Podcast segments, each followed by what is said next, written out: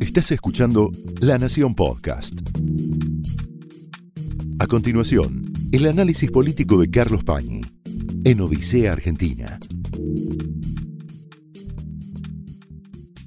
Bienvenidos a Odisea. Estamos en medio de una tormenta.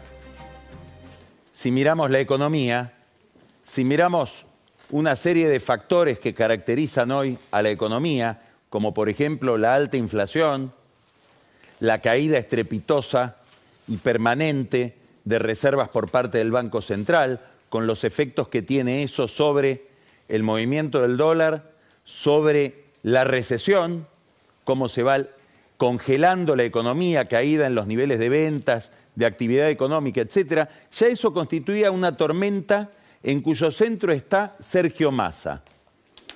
Ahora para mejorar las cosas, esa tormenta la envolvemos o se envuelve en un huracán, que son las condiciones políticas que se están creando alrededor del problema judicial y de la causa que se le sigue a Cristina Kirchner y a un grupo de funcionarios del gobierno de Néstor Kirchner y del gobierno de Cristina Kirchner por la asignación de obra pública en la provincia de Santa Cruz.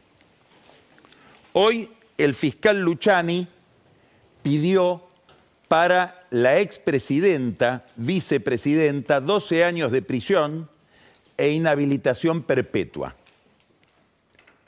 Todos sabemos que es un caso desde el punto de vista técnico crucial. ¿Por qué?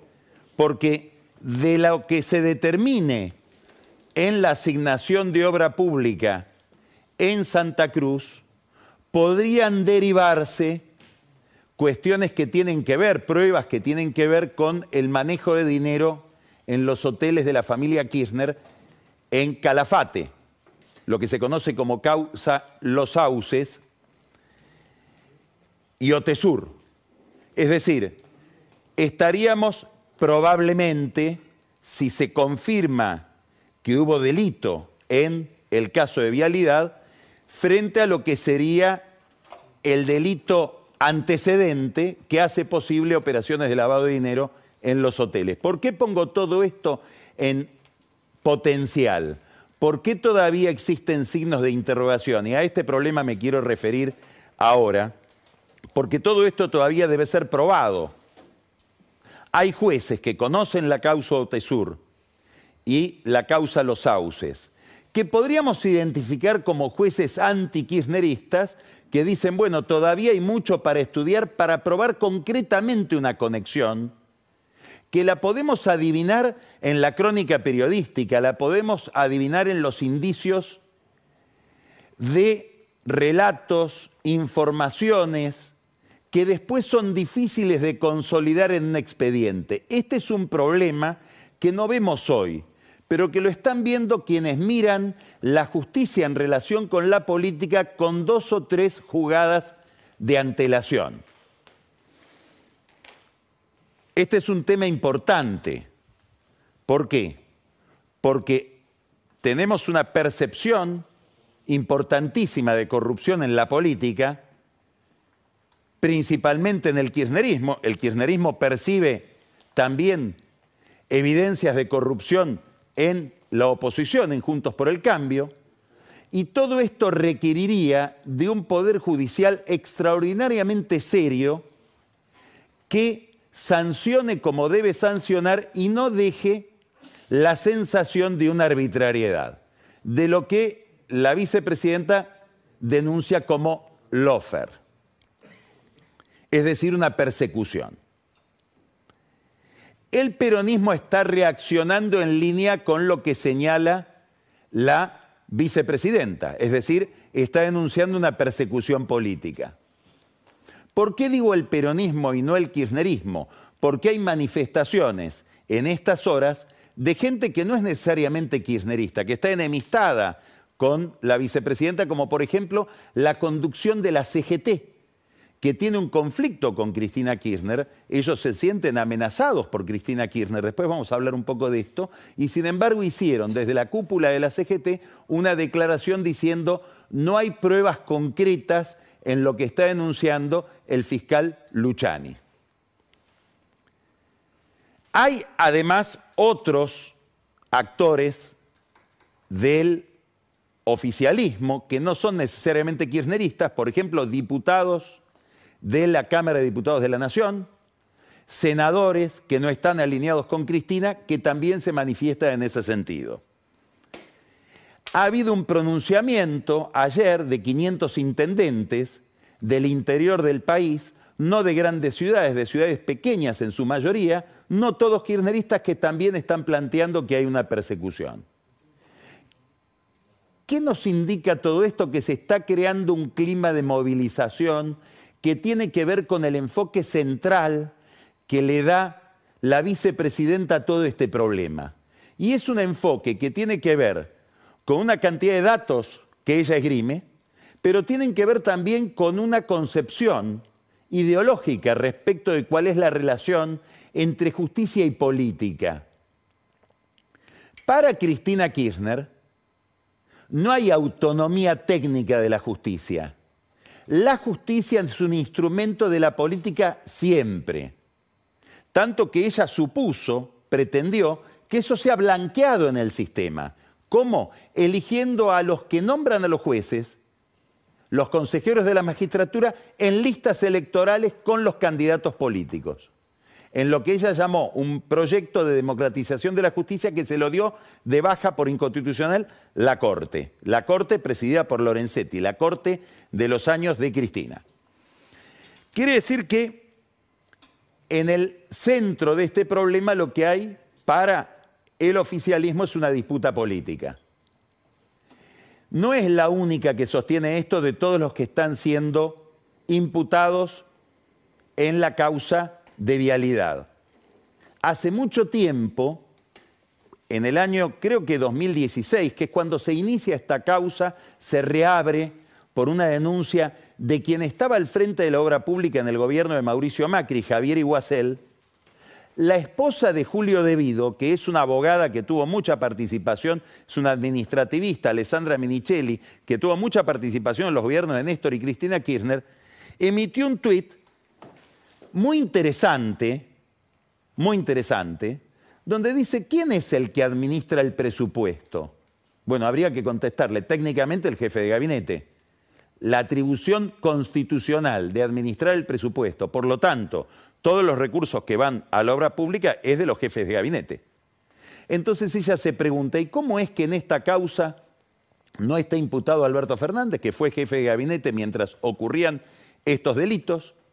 ¿Cómo no está imputado Sergio Massa? Y así podemos nombrar a otros, podemos nombrar a Capitanich, a Val Medina, etc. Aníbal Fernández, todos ellos fueron jefes de gabinete y sin embargo la imputación, sostiene Minichelli, pasa del presidente o la presidenta al ministro de Infraestructura y al secretario de Obras Públicas, directamente salteándose al jefe de gabinete. ¿Qué hay detrás de lo que dice Minichelli, la presunción de una manipulación política que convertiría a Alberto Fernández, a aquel Alberto Fernández que recorría los canales de televisión denunciando a Cristina, o a aquel Sergio Massa que decía los quiero meter presos, en cómplices de lo que ellos denuncian como lofer. Hay varios argumentos en toda esta denuncia en todo este reclamo que realizan Cristina Kirchner y sus funcionarios. El primero ya lo mencionamos, dicen no hay pruebas concretas que vinculen, no que no hay pruebas, es muy interesante el argumento, no es que no hay pruebas concretas de corrupción. Es probable que en la cabeza de Cristina José López deba ir preso, porque apareció plata que nadie sabe en el oficialismo aquel, en el kirchnerismo que López tenía.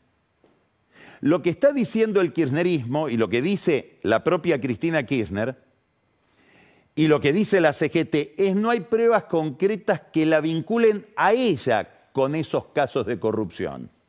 Y esto es interesante porque hay gente de la oposición que sugiere lo mismo. Entre ellos Miguel Piqueto, que dice va a ser muy difícil probar lo que presumimos políticamente en un expediente, que es conectar concretamente el hecho delictivo con Cristina Kirchner. Y por eso Piqueto dice, para eso se inventa la figura de la asociación ilícita, que transmite responsabilidades sin necesidad de que haya prueba documental. Este es un enorme problema, ¿por qué?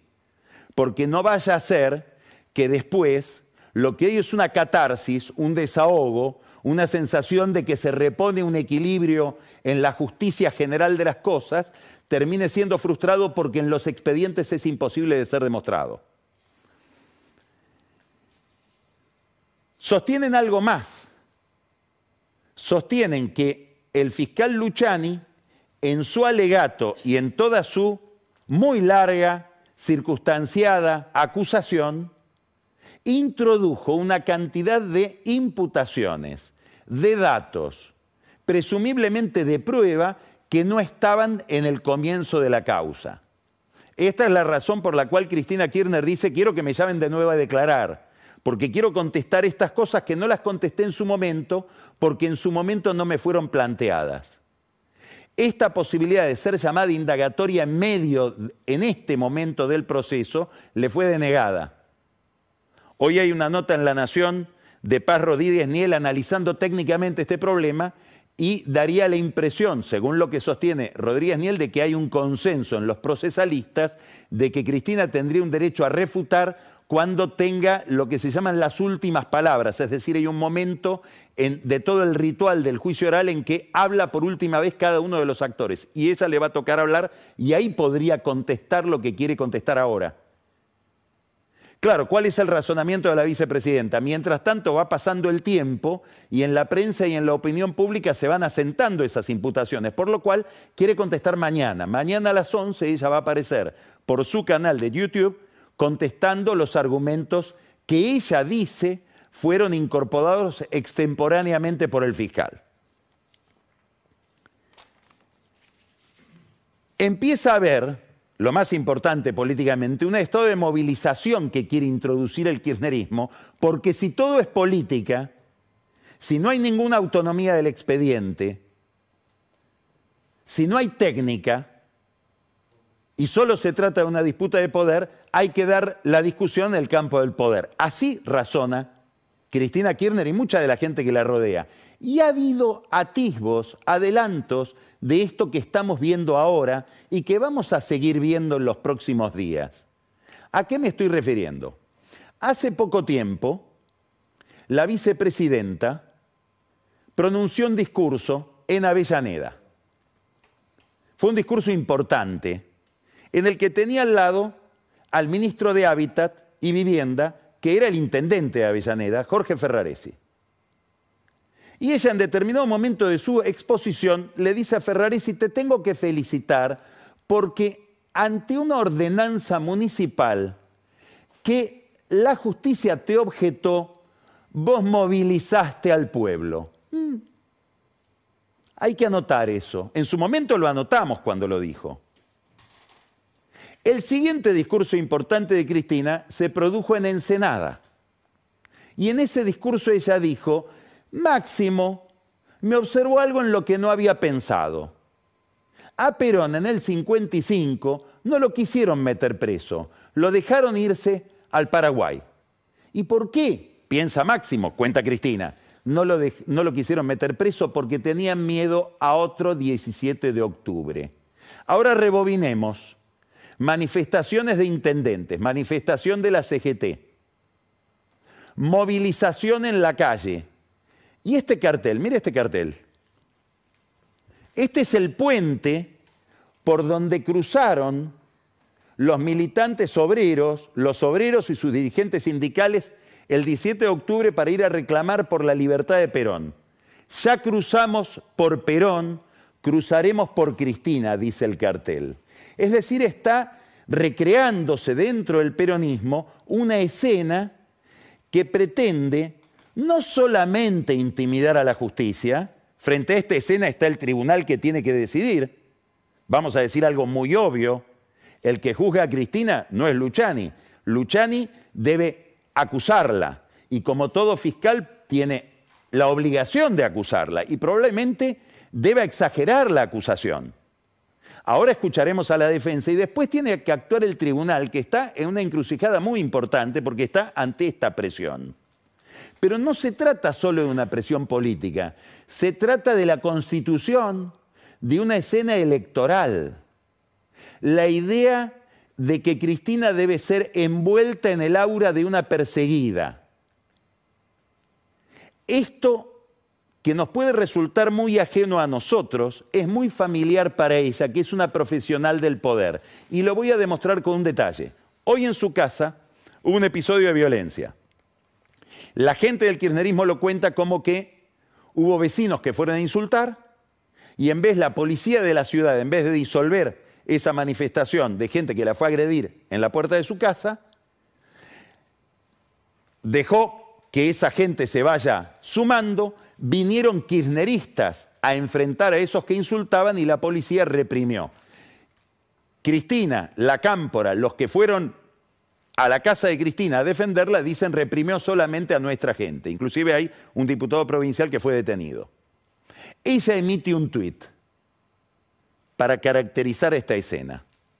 Y en ese tuit dice, lo único que le faltaba a la reta para ser Macri es reprimir.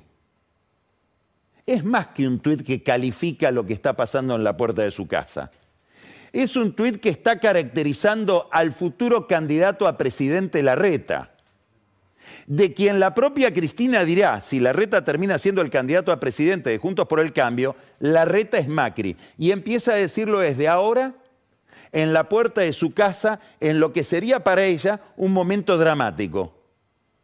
Esto es lo que hace un profesional del poder.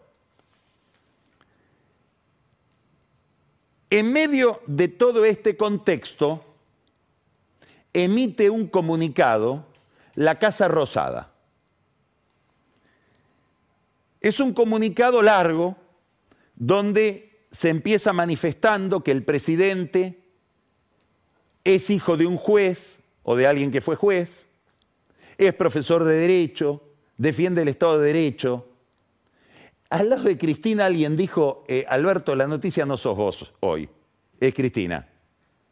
Más allá de eso, es muy interesante este extravío conceptual que tiene el presidente y que tiene aparentemente mucha de la gente que lo rodea, porque esto no lo firma Alberto Fernández. Sale de la dirección de comunicación de la Casa de Gobierno. En nombre de la Constitución, en nombre de la Constitución expresamente, Alberto Fernández dice que en la causa que se le está siguiendo a Cristina no hay ninguna prueba. ¿En nombre de qué constitución el presidente ejerce el papel de juez y determina dónde hay pruebas y dónde no las hay? El doctor Fernández, hijo de un juez, profesor de derecho, apegado al Estado de Derecho, ¿qué constitución leyó? Porque lo más elemental de la constitución es que hay una división de poderes que le impide al presidente ejercer la justicia, que es atribución de otro poder. Salvo que lo que quiera sea intimidar. Lo más interesante de ese comunicado es que hace una defensa de la igualdad ante la ley. Bueno, si hay algo que viola la igualdad ante la ley, es que una ciudadana, Cristina Kirchner, tenga a su favor la voz del presidente, cosa que no cualquier imputado tiene en todas las causas que se siguen en la Argentina. Es muy extraño cómo alguien que fue hijo de un juez, profesor de derecho, apegado al Estado de Derecho, no advierte que por lo menos tendría que usar su cuenta de Twitter personal y emitir esa opinión como, aclarando que lo hace como militante kirchnerista. Ahora, si uno lee bien ese comunicado, se da cuenta de que tanta adhesión no hay, de que tan indignado Alberto Fernández no está. ¿Por qué? Porque hay un momento donde dice algo muy capcioso. Dice, va a seguir el gobierno insistiendo en la reforma judicial que no pudo sacar. Habría que hacer una nota al pie de página diciendo que lo que quiere decir ese texto es, Cristina, esto pasa por la reforma judicial que yo no pude sacar porque vos me la impediste. Porque nunca la autorizaste en el Senado. Entonces lo que le está diciendo Alberto Fernández a Cristina Kirchner es, esto es el costo que estás pagando por no dejarme gobernar. Para que se entienda bien cuál es la interna que hay dentro del poder en relación con la causa judicial de Cristina Kirchner, irrumpe en escena Julio Devido. Y miren lo que dice. Julio Devido que está imputado en la misma causa. Habla de esa, de esa nota a la que nos estamos refiriendo y dice, señor presidente, no, le, no habla al compañero Fernández, le habla al presidente. Y tiene razón, porque el que emitió el comunicado es el presidente. Su nota es extemporánea. Si fuera cierto lo que usted manifiesta, nunca hubiera designado a Marcela Lozardo como ministra de Justicia. Su nota es como el título del libro de Soriano, triste, solitaria y final. Interesante lo que, lo que dice Debido, porque Debido está suscribiendo esa concepción general de Cristina. Lo que está diciendo, si en vez de Marcela Lozardo, el ministro de Justicia hubiera sido alguien con convicción respecto de nuestros intereses judiciales, que hubiera dado la pelea política que está detrás del expediente, si usted hubiera puesto un ministro de Justicia comprometido con nuestra causa, nosotros no estaríamos hoy con un pedido de condena, como el que recibe también debido y obviamente la señora de Kirchner. ¿Por qué es importante reconstruir toda esta escena? Porque los jueces del tribunal oral están ante un enorme desafío. ¿Y cuál es el desafío? Apegarse más que nunca a la técnica, apegarse más que nunca a los procedimientos. ¿Por qué? Porque la República es un sistema gris es un sistema aburrido de procedimientos, de reglas, no de contenidos. Entonces, el papel de los jueces va a ser convencernos a nosotros, pero a todos nosotros, no solamente a los que creen que Cristina debe estar presa ya, sino a los que creen que Cristina no debe estar presa, de que se la está sometiendo a un juicio justo. Y esto es importante siempre, pero es importante si uno mira dos o tres jugadas más adelante. ¿Por qué? Porque puede pasar lo que pasó en Brasil. ¿Qué pasó en Brasil? Hubo una enorme excitación política durante dos años. Se lo puso preso a Lula. Se lo excluyó de la carrera electoral. Y al final del camino, la Corte de Brasil, que es una corte anti-PT, determinó algo tan sencillo, pero tan escandaloso, como que el juez Moro, que era el, héroe que lo llevó a Lula a la cárcel, no era el juez que estaba en condiciones de juzgarlo. Había un problema de jurisdicción, frío, formal, gris, aburrido. Pero por ese problema de jurisdicción, Lula salió de la cárcel, volvió a las pistas y ahora está por ganar las elecciones de nuevo en Brasil. Este tipo de error corroe enormemente a la democracia, porque hay una cantidad de gente en Brasil, que son el 30-35%, que cree que es absolutamente ilegítimo que Lula compita, y hay un mayor número de gente que cree que Bolsonaro es presidente porque a Lula lo metieron preso.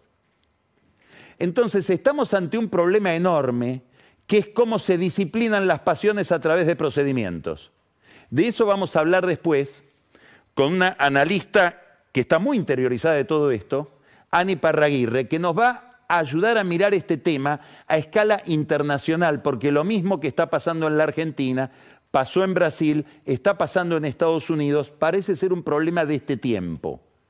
Entre otras cosas, porque los montos insoportables de corrupción terminan horadando al sistema porque a la larga terminan inevitablemente politizando a la justicia. Quiero por esta vía llegar a otra cuestión.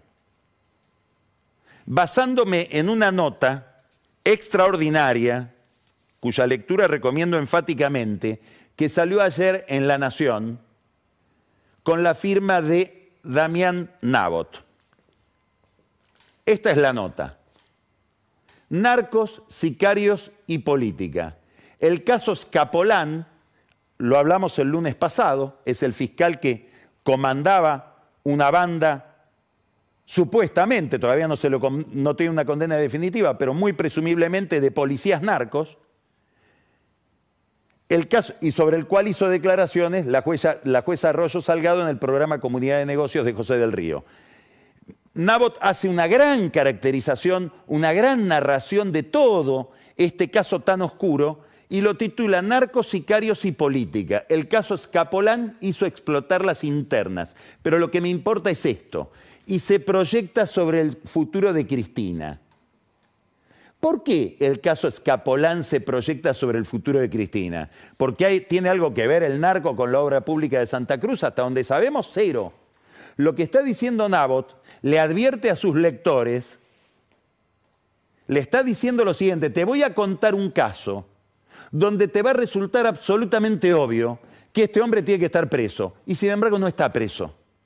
Y te voy a contar cuáles son los problemas procesales que le garantizan la impunidad a alguien que a primera vista, con la opinión normal de un lector o un periodista, no debería estar libre, debería estar penalizado. Cuidado, dice Nabot, porque esto que te estoy contando, que lo vas a ver con mucha frialdad porque corresponde al pasado o a un pasado reciente, te puede estar pasando, te puede volver a pasar en el caso de Cristina, donde se está creando un clima que puede venir refutado por las pruebas. Un caso típico es de las coimas del Senado, donde se juzgó durante años, más de una década, a De la Rúa y toda una cantidad de gente, y el juicio en qué terminó, en que la justicia determinó que eran inocentes y que los acusadores debían ser juzgados. Entonces, hay un desajuste entre opinión pública y procedimientos judiciales que está en el centro de este problema y sobre el que es interesante advertir, aunque esa advertencia sea contracíclica, sea frustrante en un momento en que mucha gente tiene una gran excitación positiva frente a lo que le parece que es un hecho justo. ¿Qué dice en esta nota Nabot? Retoma las declaraciones de la jueza Arroyo Salgado que tienen una importancia estremecedora, porque estamos hablando de una jueza federal que dice, yo juzgué a un fiscal de la provincia de Buenos Aires por comandar junto con una banda de narcos, de policías, un esquema narco donde se vendía droga, se, secuestraba droga a bandas de narcos y se la volvía a vender, inclusive se la mandaba hacia Europa, se la, se la reintroducía en lugares de veraneo, y fui recusada sistemáticamente. Y le echa la culpa a un abogado que es el abogado de Escapolán, que se llama Marcelo D'Angelo. Y dice, Marcelo D'Angelo está vinculado a la política, porque formó parte del gabinete de Ritondo, de Cristian Ritondo. Cristian Ritondo, hoy diputado nacional, presidente del bloque del PRO en la Cámara de Diputados y ministro de Seguridad del gobierno de María Eugenia Vidal, cuya bandera principal era combatir al narco. ¿Qué dice Ritondo? Primero, D'Angelo no la recusó a Arroyo Salgado. Y segundo, yo no sabía que D'Angelo, que formaba parte de mi equipo, era el abogado de Escapolán.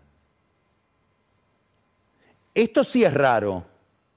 Que no supiera es raro. Porque no estamos hablando de un caso entre miles de casos. Es un caso que está en el centro de la escena desde hace años, extraordinariamente politizado, que mereció tratamiento periodístico y además denuncias sistemáticas de Elisa Carrió sobre todo, que tiene en tensión a toda la clase política bonaerense, como después vamos a contar, es muy raro que Ritondo no supiera que un miembro de su equipo era el abogado del principal imputado. ¿Por qué no hay que creerle? Muy probablemente no supiera. Ahora, si no sabía eso, se abren enormes dudas sobre la capacidad de Ritondo como ministro de Seguridad e inclusive como candidato a gobernador, que es en la posición en la que está hoy. Ahora, Ritondo dice algo más en su descargo. Dice, yo hablé con D'Angelo, con el abogado Escapolán, que era parte de mi equipo. Era parte de su equipo en el Ministerio de Seguridad y era parte de su equipo cuando Ritondo presidía la legislatura porteña. Es decir, es alguien que no le puede pasar inadvertido. Hablé con él, dice. Y él me dice, el abogado de Escapolán, que él llegó a esa causa, el cliente Escapolán, se lo trajo el abogado Juan Pablo Vigliero. Es decir, al narco, presunto narco, Scapolán, que es fiscal, el abogado se lo puso el abogado Juan Pablo Vigliero, que era abogado de la jueza Arroyo Salgado. ¿Sigue siendo abogado de la jueza Arroyo Salgado? La jueza Arroyo Salgado sabía que su abogado personal en la causa Nisman le estaba buscando abogado, le estaba buscando abogado a un cliente, a un imputado, que es Scapolán nada menos. ¿Eso cómo es que sucedía? ¿Qué era esa gestión? ¿Lo mandaba la jueza? ¿La jueza ignoraba? Ahora es interesante. ¿Por qué? Porque Ritondo no puede ignorar quién es Viliero. ¿Y por qué no puede ignorar quién es Viliero? Porque Viliero es además el abogado, no solo el abogado que le consigue, según Ritondo, abogado al narco, sino que además es abogado de Silvia Magdalani, la segunda de la AFI de Macri compañera de Ritondo, a quien Ritondo habitualmente defiende en la Comisión Bicameral de Seguimiento de los Organismos de Inteligencia de la que forma parte. Allí fue Magdalani con Vigliero. Quiere decir que estamos ante una escena muy compleja donde o hay culpabilidad o estamos ante un club de tontos que no se dan cuenta de las cosas, pero que tienen responsabilidades tan importantes como combatir a las mafias en la provincia de Buenos Aires. Ganan las mafias 10 a 0, si esto es así. Es decir, si pensamos bien. La jueza nombró a Marcelo Rocchetti, quien sería socio de D'Angelo, el abogado de Scapolán. Ritondo dice, Rocchetti no tiene nada que ver con esto, pero a raíz de la mención aparece la biografía de Rocchetti, que en el mundo judicial es muy conocido. ¿Quién es Roquetti? Era el jefe de gabinete de Ritondo. ¿Dónde? En la legislatura y en el Ministerio de Seguridad de la provincia. ¿Cuál es la trayectoria de Roquetti? Abogado de, de, policías encubridores del secuestro y posterior asesinato de Axel Bloomberg, así como lo escuchó. Abogado de Barras Bravas de Boca Juniors. Expulsado del cargo de jefe de gabinete de Ritondo por denuncias de Elisa Carrió que lo acusa de conformar una asociación ilícita. Ese era el jefe de gabinete del ministro de Seguridad de la provincia de Buenos Aires. Alguien tendría que pedirle explicaciones. Y Ritondo no niega la relación con Roquetti, que es a su vez el abogado de Marcelo Villegas, el ex ministro de Trabajo de la provincia, que dice tendríamos que tener una gestapo para perseguir a sindicalistas y que fue filmado en un hecho que está estudiando la justicia que tiene que ver con espionaje ilegal. Ritondo dice, no, yo no le puse, dijimos el, lunes pasado que seguramente lo había puesto Ritondo a Roquetti como abogado. Dice, no, yo no lo puse, lo puso los Huertein. Es raro que Ritondo, que tiene una relación tan estrecha con Roquetti, no tenga nada que ver en que Roquetti sea abogado de su compañero de gabinete, complicado en un tema de espionaje que Ritondo va a tener que defender en la bicameral. Pero dejémoslo pasar. Huerten puso como abogado al abogado de Marcelo Villegas. El mismo Huerten que en el año 2016, a los comienzos del macrismo, decía lo siguiente, hemos reemplazado la palabra empresario por emprendedor porque a veces nos da vergüenza. Preferimos callar porque el silencio nos protege. Tenemos miedo de que nuestras palabras sean salpicadas por los medios, que las redes la viralicen. Pero cuando se habla de Fariña, de Láscar, de Báez, está hablando de la obra pública de Santa Cruz, yo no me siento como esos señores y no creo que ninguno de ustedes se sienta así. Tenemos que tener la frente alta y saber cuál fue nuestra responsabilidad. Es decir, esta era la posición del empresario Huerten en el 16 sobre lo que se está juzgando ahora en la causa de Santa Cruz. Mencionamos a Huerten porque justamente sería el que designa como abogado de Marcelo Villegas en la causa por la Gestapo de la AFI a Marcelo Rocchetti, personaje sobre el que pesa una historia muy pesada y al que Ritondo tiene que salir a defender. es interesante preguntarse qué piensa María Eugenia Vidal de todo esto. Y la respuesta debe ser una respuesta muy ambigua. ¿Por qué? Porque mientras estaba Ritondo al frente del Ministerio de Seguridad, con todo este entorno, Vidal sostenía a un señor, un abogado, Guillermo Berra, que es el que perseguía la corrupción dentro de la policía y también reportaba a ella, como si hubiera una guerra entre el bien y el mal dentro del mismo esquema de poder. Quiere decir que no necesariamente todo esto que estoy diciendo contamina a Vidal si miramos a Berra, que durante cuatro años tuvo responsabilidades en el saneamiento de la policía bonaerense. Otro dato interesante, y que lo cuenta con mucho detalle Nabot en su nota, es que la jueza Arroyo Salgado menciona como responsable principal de que ella sea separada de la causa, causa que hoy está en manos, esta causa del fiscal y los policías narcos de Emiliano Canicova Corral, hijo del célebre Canicova Corral, que fue ya jubilado en la justicia, el responsable de su reemplazo, el que la sacó de la causa, es el juez Mariano Borinsky, un juez importantísimo en la Cámara de Casación Penal, muy ligado al macrismo, que sistemáticamente se pronuncia en general a favor de los temas que tienen que ver a gente del gobierno anterior en Comodoro Pi. Decíamos que el tema Escapolán, y esto lo cuenta, insisto, hay que leer la nota de Nabot, es importante porque ha puesto en crisis todo un tema de relación entre política y narco en la provincia de Buenos Aires. Cuando hubo que hacerle el jury a Escapolán, jueces de la corte de la provincia se fueron excusando sistemáticamente, jueces de cámara se fueron excusando sistemáticamente, nadie quería estar en esa posición, nadie quería verse enfrentado a una banda de policías y un fiscal acusados de narcotraficantes. Finalmente, la causa empezó a ser revisada por la Cámara de San Martín, donde hubo gestiones de Malena Galmarini a favor de Escapolán. La versión indica que fue con Javier Fernández, un viejo operador de Jaime Estiuso.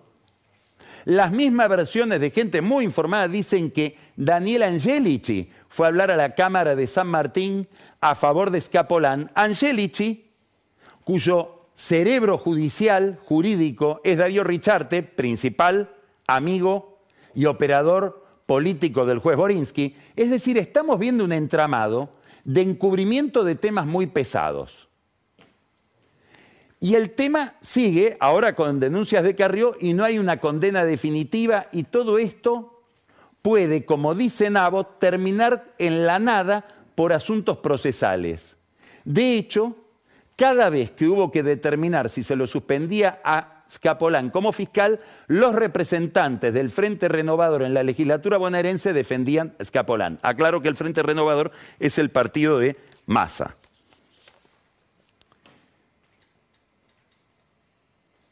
Hablamos de Massa y Massa es una pieza clave en todo esto que estamos mencionando. Y es una pieza clave para Cristina. ¿Por qué? Porque desde el punto de vista del kirchnerismo, desde el punto de vista de Cristina Kirchner, desde el punto de vista de la gente más íntima que la rodea, ellos miran la política, miran el escenario electoral y dicen, no tenemos que estar inquietos. Vamos a volver a ganar. ¿Por qué? Y porque en el año 2017, con los bolsos de López dando vuelta, que fue una evidencia contundente de corrupción y de robo, un funcionario que es el principal imputado y del que se saca la mayor información en esta causa de vialidad es López, que termina revoleando bolsos con dólares en un convento munido de una ametralladora, eso lo vimos todos. En esa escena, en ese contexto, Cristina Kirchner ganó la primera vuelta, no la primera vuelta, las primarias para la senaduría en la provincia de Buenos Aires. Y si no fuera, calcula el kirchnerismo, por la defección del movimiento Evita, que promovió la candidatura de Florencio Randazzo, con Alberto Fernández como jefe de campaña, ate cabos, Si no fuera por eso, hubiera ganado con mayor amplitud y probablemente hubiera ganado la general. ¿Cuál es la diferencia entre el 2017 y el 2023? O entre el 2017 y el 2022 en que estamos nosotros. Y acá está el problema de Cristina. Esto que vamos a ver ahora. Estos números. ¿Esto qué es? Esto es la historia fiscal de este año. Esto es el gasto, el gasto primario del Estado. Lo que efectivamente se gastó, no lo devengado, no lo que correspondía pagar, sino efectivamente lo que se pagó. Es decir, puede haber cosas que correspondía pagar y que se mandaron a deuda, que se deben. Esto es la caja. Enero, aumento del gasto público de 4,1%. Febrero, 11,6%. Marzo, 19,3%. Abril, 18,5%.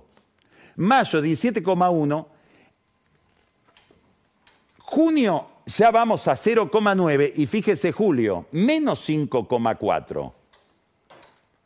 ¿Qué quiere decir? Que en julio empezó un ajuste fiscal muy importante que afecta, mire, estos son prestaciones sociales, 5,6 menos transferencias a provincias, 31,6 menos, gastos de capital, es decir, todo lo que es inversión pública, 1,7 menos. Es decir, ya con Guzmán, esto ahora en sus campañas de promoción personal, Massa se lo atribuye a sí mismo, pero esto es Julio, todavía no había asumido Massa, este es Guzmán.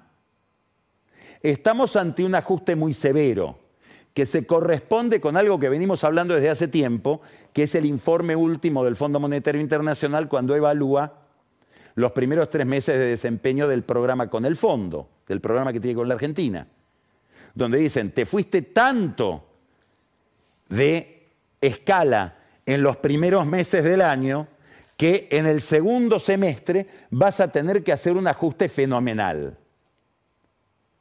Vas a tener que pasar de 12% de aumento del gasto por encima de la inflación a 7% por debajo de la inflación. En eso estaba Guzmán, en eso va a estar Massa. Ahora, ¿por qué es importante? Porque el principal problema de Cristina Kirchner, si lo que ella considera es real y en alguna medida tiene razón, hoy lo explica muy bien en una columna en La Nación, Martín Rodríguez Yebra. Dice, el problema es que esta causa judicial de vialidad la encuentra Cristina en medio de un malhumor social impresionante debido a este ajuste.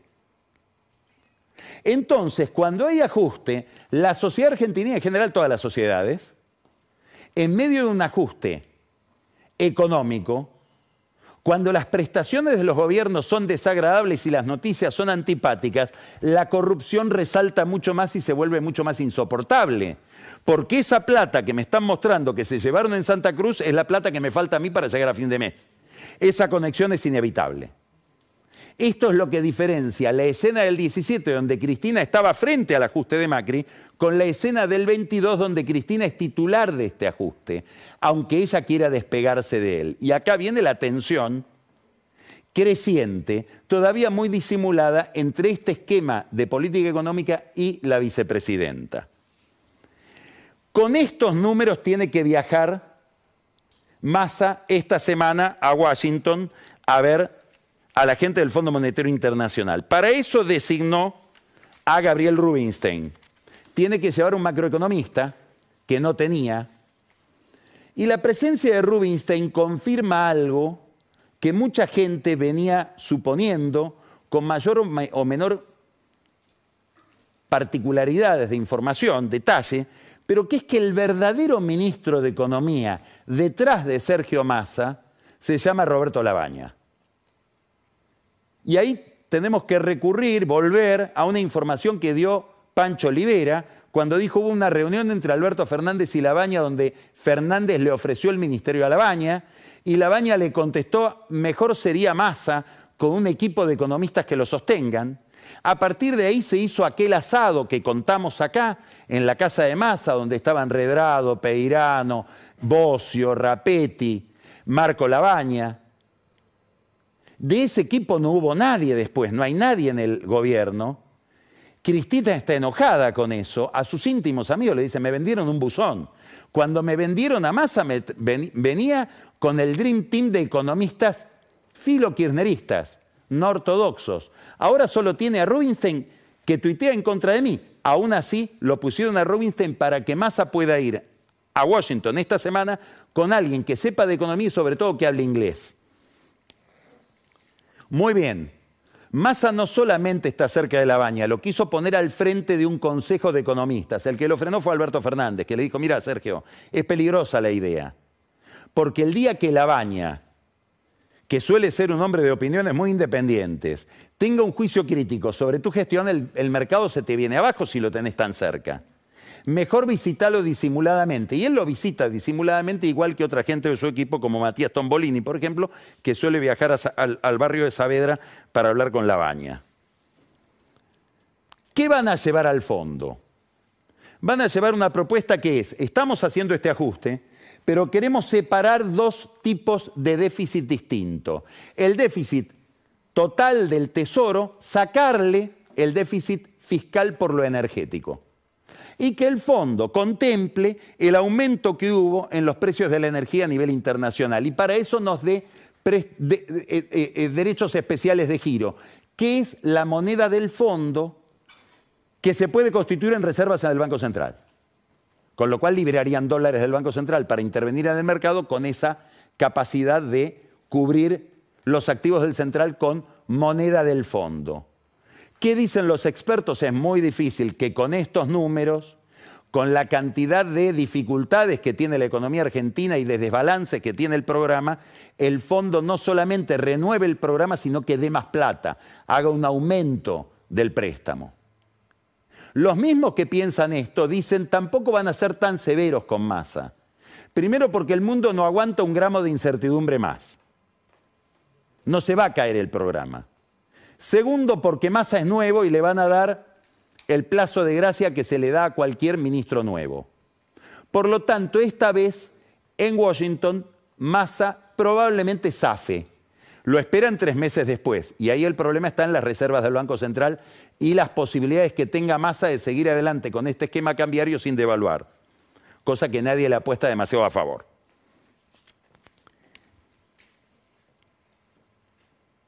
En este contexto de ajuste vemos algunas cosas significativas. Pablo Moyano visita a Cristina Kirchner, va a una manifestación y termina diciendo hay que estatizar el mercado de granos.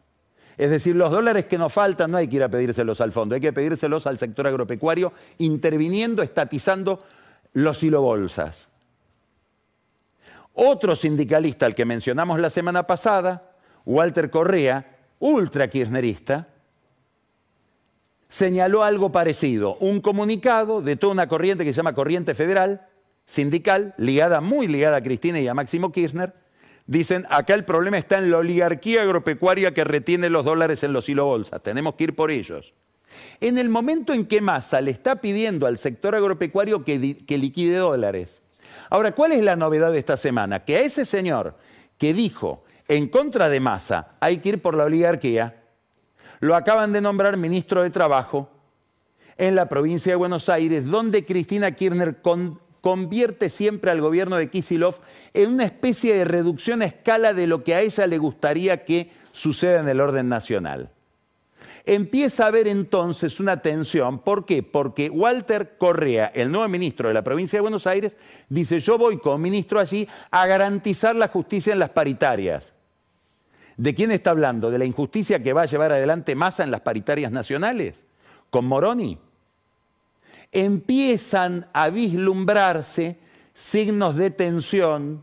Todavía no transformaron a Massa en Guzmán, pero hay que ver cuánto tiempo se sostiene esta adhesión tácita, esta adhesión sin palabras, esta adhesión que uno debe suponer de Cristina Kirchner a la política económica que lleva adelante de ajuste Sergio Massa. Sobre todo porque esto conecta, como decíamos, con el problema judicial. En la medida en que el clima económico empeore, los dramas judiciales de Cristina van a tener mayor eh, peso electoral.